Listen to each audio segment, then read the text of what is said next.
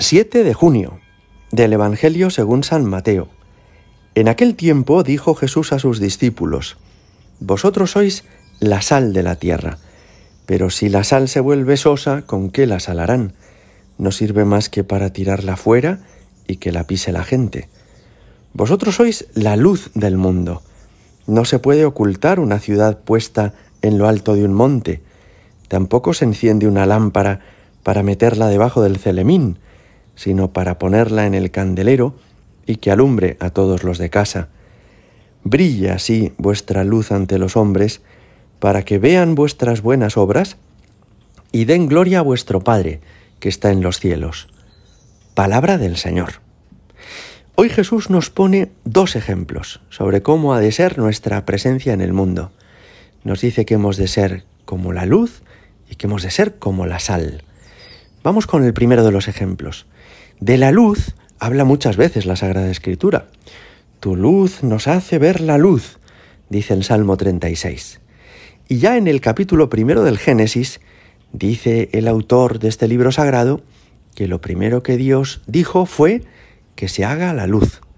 Es curioso porque incluso antes de crear el sol, la luna y las estrellas, ya existía la luz.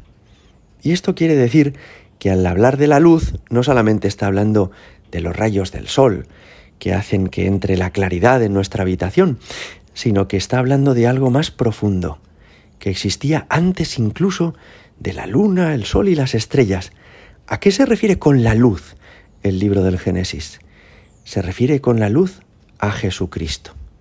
Jesucristo es la luz plena, el que da sentido a todo lo que existe. Todo fue hecho por Él y para Él. Todo encuentra en él su consistencia, dice San Pablo en la carta a los colosenses.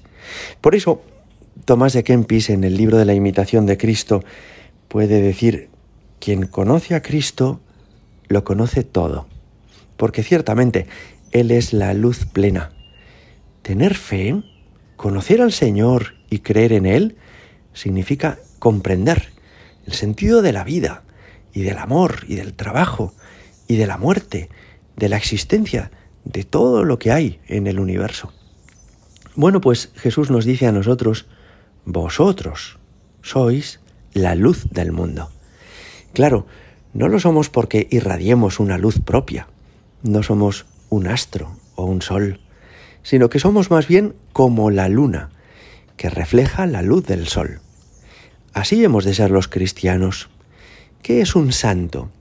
Un santo es una persona normal, es decir, que él no es Dios, pero que es luminoso, como la luna es luminosa por la noche. Y lo es porque refleja una luz que no procede de sí mismo, sino que procede de Dios.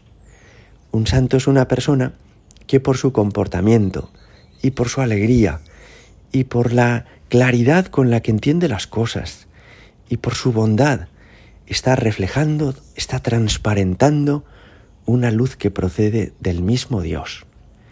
Y esto se reconoce cuando alguna vez tenemos la suerte de convivir cerca de una persona tan buena, tan llena de Dios, que su vida es luminosa, nos damos cuenta y decimos, jo, qué, qué afortunado soy de haber conocido a esta mujer o a este chico, porque es que su vida es tan luminosa, es una persona muy llena de Dios.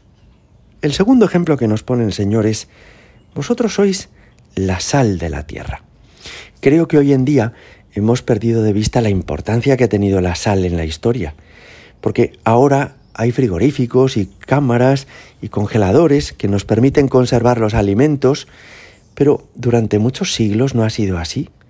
Para poder conservar la carne, el pescado, se envolvía en sal, de manera que se impidiera, de esta forma, que se pudiera podrir, pudrir. Bueno, pues el cristiano está llamado a ser en el mundo como esa sal que evita que el mundo se pudra.